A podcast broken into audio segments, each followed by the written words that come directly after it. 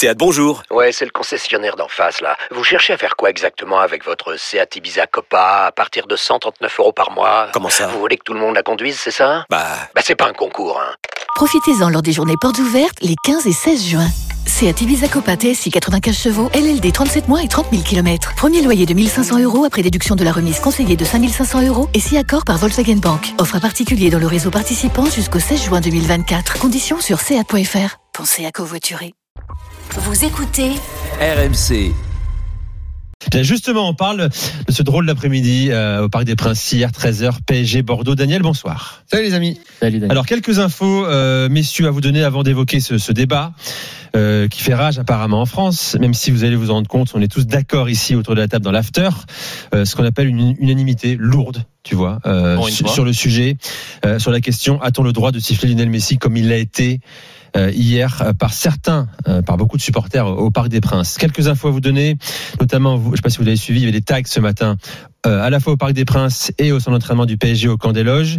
Le PSG, dans un premier temps, a dit ne, ne pas porter plainte. Ce soir, le PSG décide de porter plainte contre ceux qui ont tagué des messages, notamment à l'encontre de Leonardo, de Nasser Al-Khelaifi, euh, de certains joueurs du PSG, de- du club euh, en général.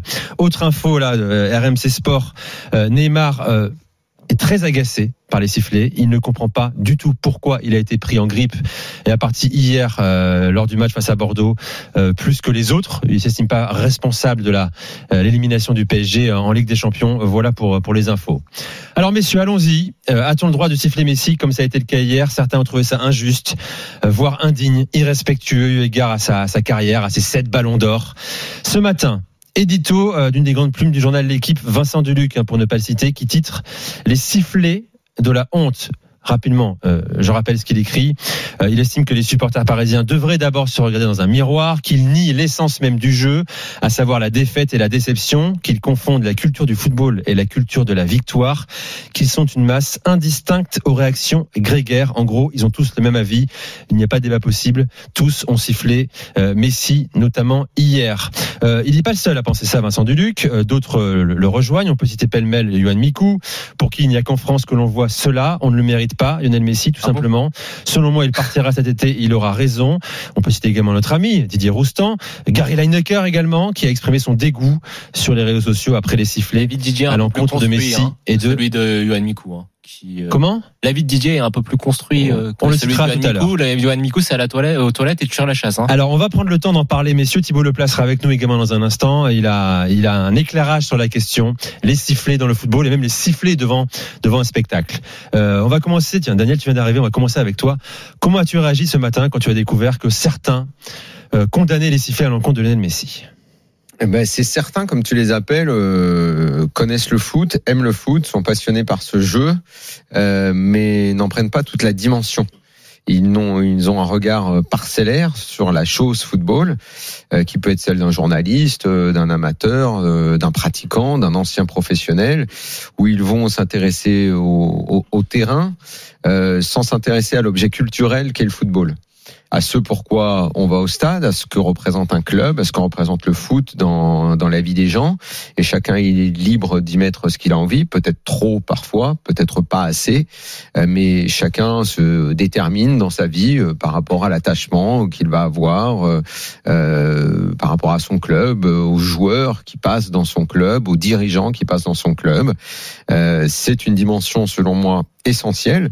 Et tu as dit, Nico, tout à l'heure, qu'il y avait une unanimité euh, chez nous, donc dans l'after, mais tout simplement parce que, euh, en fait, cette émission, c'est ça, depuis sa création. Et il était normal qu'il n'y ait pas, alors qu'on peut débattre de plein de choses dans cette émission, on peut être en désaccord sur pas mal de points avec Jonathan, Flo, n'importe qui, mais il y a des lignes qui sont assez claires et qui de toute façon nous rassembleront toujours. C'est que le football, c'est l'ADN de l'after, ça n'est pas un rectangle vert. Ça n'est pas forcément respecter les joueurs et tous les joueurs, même si on est tous des passionnés de jeu, de tactique, c'est prendre en compte qui le regarde, la culture de ceux qui le regardent, le respect de tous ceux qui le regardent, euh, et ça, ça veut dire euh, pas, ça veut pas dire euh, accepter euh, l'éventuelle violence qui peut découler d'une contestation. Ça n'a rien à voir. C'est pas réclamer le pouvoir pour ceux qui regardent. Non, c'est comprendre qu'il peut y avoir un contre-pouvoir, qu'un dialogue avec les supporters est nécessaire. On a fait que ça depuis 15 ans. Inviter des supporters, des associations, des avocats de supporters, condamner les violences, accepter les critiques, soutenir les Bordelais dans leur combat quand on était en train de spoiler leur club. Et Dieu sait si avec euh, Florent Brunet, avec qui il peut m'arriver d'échanger, le leader des Ultra Bordeaux, on peut être en désaccord sur plein de choses. Mais sur le fondamental, sur ce qui fait qu'il va au stade et qu'il ne veut pas que, euh, que, que, que ce club euh, soit ruiné comme il a failli l'être l'année dernière, c'est pour ça qu'on les a soutenus. Comme on a soutenu Marseille quand euh, ils ont un président comme Jacques-Henri Hérault qui leur faisait honte, qui humiliait ce qu'ils étaient et ce qu'ils aimaient. Et là, mais je vais pas citer tous les autres présidents et toutes les autres prises de position des supporters qu'on a soutenus. Et là, oui, on est tous d'accord. Et d'ailleurs, qu'est-ce qui s'est passé à la lecture ce matin de cet édito avec lequel on est en désaccord profond, mais c'est presque un désaccord philosophique. J'ai vu euh, Florence s'exprimer sur Twitter. Et je- je- j'en étais sûr, j'ai pas besoin de lui demander avant ce qu'il qu'il pensait. Je le sais. Je sais ce qu'il pense de ça, de la façon dont on a le droit de s'exprimer ou non dans un stade. Euh, bah, Jonathan, euh, vu sa culture foot, j'avais pas de doute non plus. Mais le pire, c'est les mensonges. C'est ça n'existe qu'en France. Mais c'est mais c'est faux et archi faux.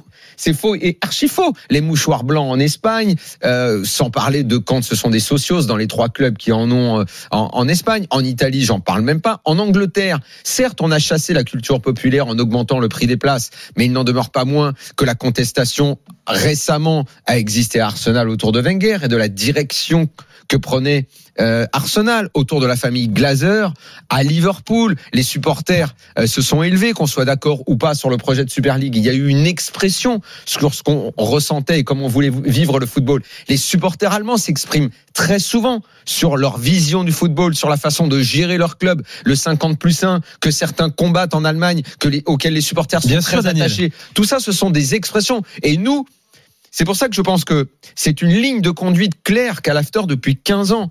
C'est que nous sommes et l'expression des tribunes et également euh, euh, l'expression de l'expression de, de, de nos idées.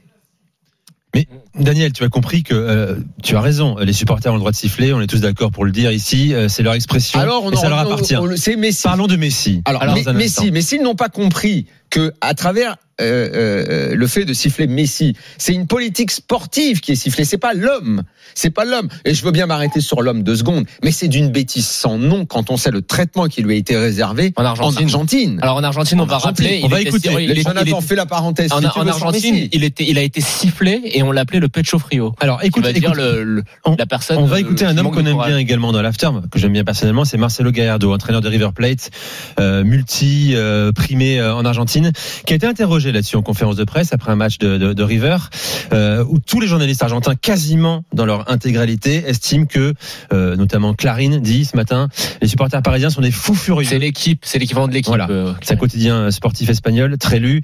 Euh, les supporters parisiens sont des fous furieux d'avoir sifflé Léo Oui, Messi. Et c'est et c'est repris par d'autres médias. Écoutez c'est- Gallardo d'abord et après on réagit. Tampoco nos hagamos, nosotros lo maltratamos bastante a Messi también. Nous Ahora avons aussi beaucoup maltraité Messi. ¿eh? He Alors, ne jouons pas aux patriotes maintenant. J'ai écouté beaucoup de gens le critiquer. Nous avons aussi pas mal maltraité Messi después, avant qu'il ne se retire de l'équipe nationale, volvió- puis décide, pero Dieu merci, de en- revenir. Ayons aussi de la mémoire. Je comprends que dans d'autres endroits, ils vivent le football d'une manière différente et qu'ils puissent contester de cette façon.